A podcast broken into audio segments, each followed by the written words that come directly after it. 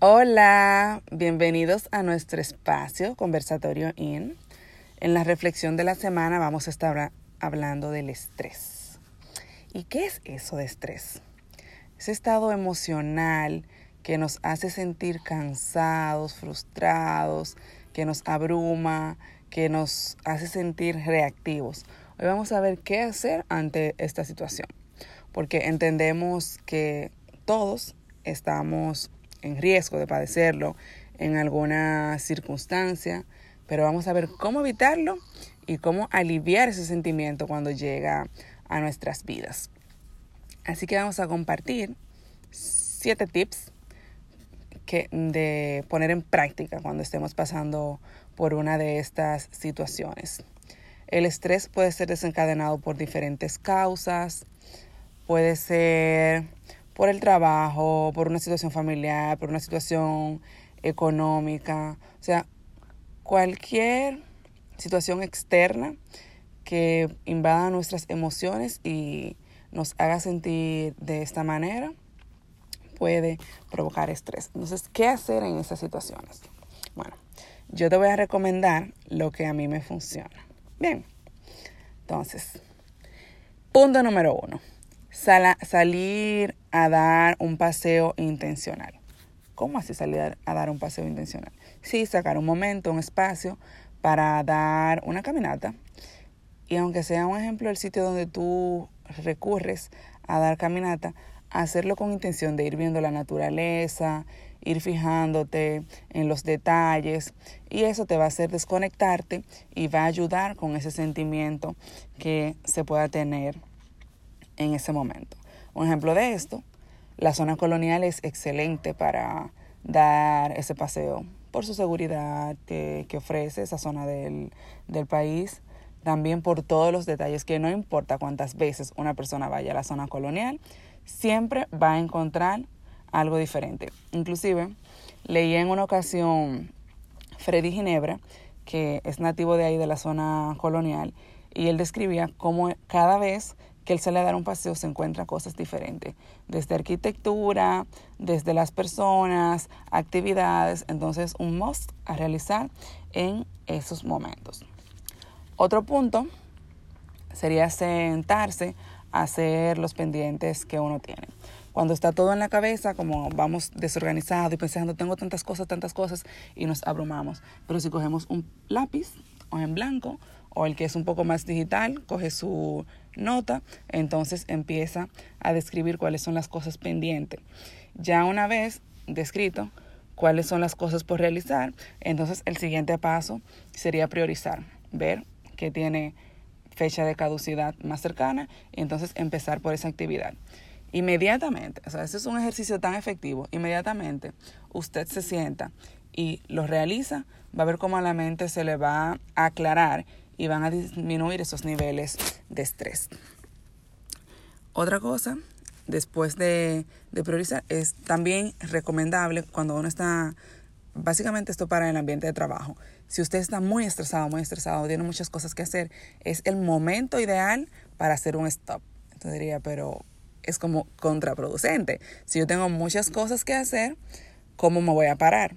Exactamente, cuando estamos entre tantas cosas y queriendo agilizarlo, entonces pasa lo contrario, nos abrumamos y en vez de las cosas querer salir bien, entonces no nos dan como deberían.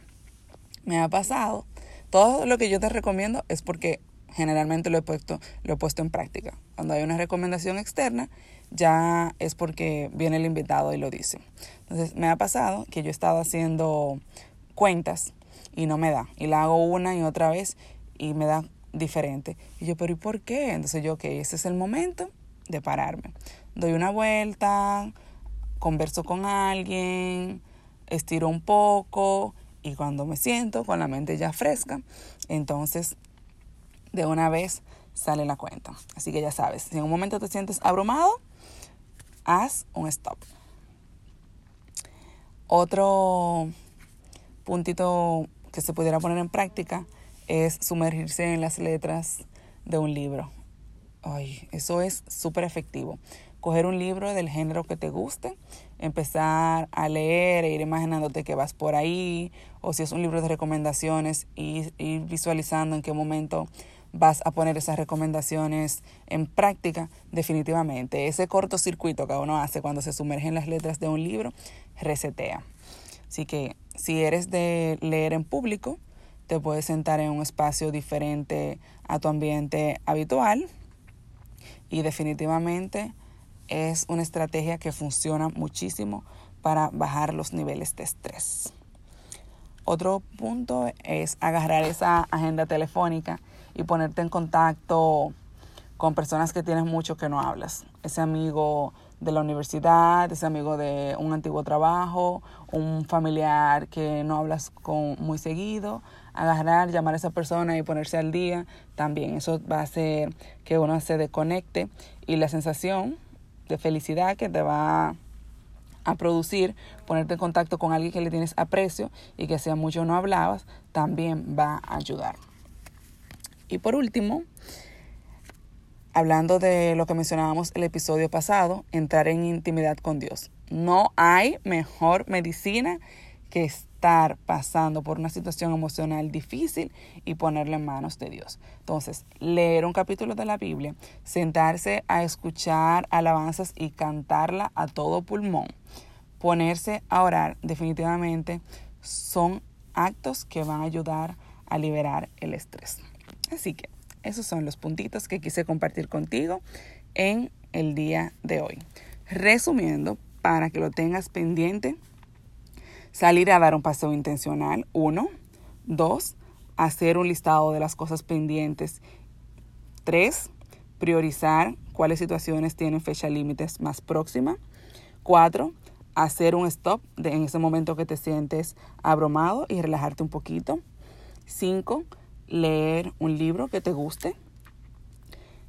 el punto número 6 sería hacer conexión con personas que tienes mucho tiempo sin hablar. Y por último, la número 7, entrar en intimidad con Dios.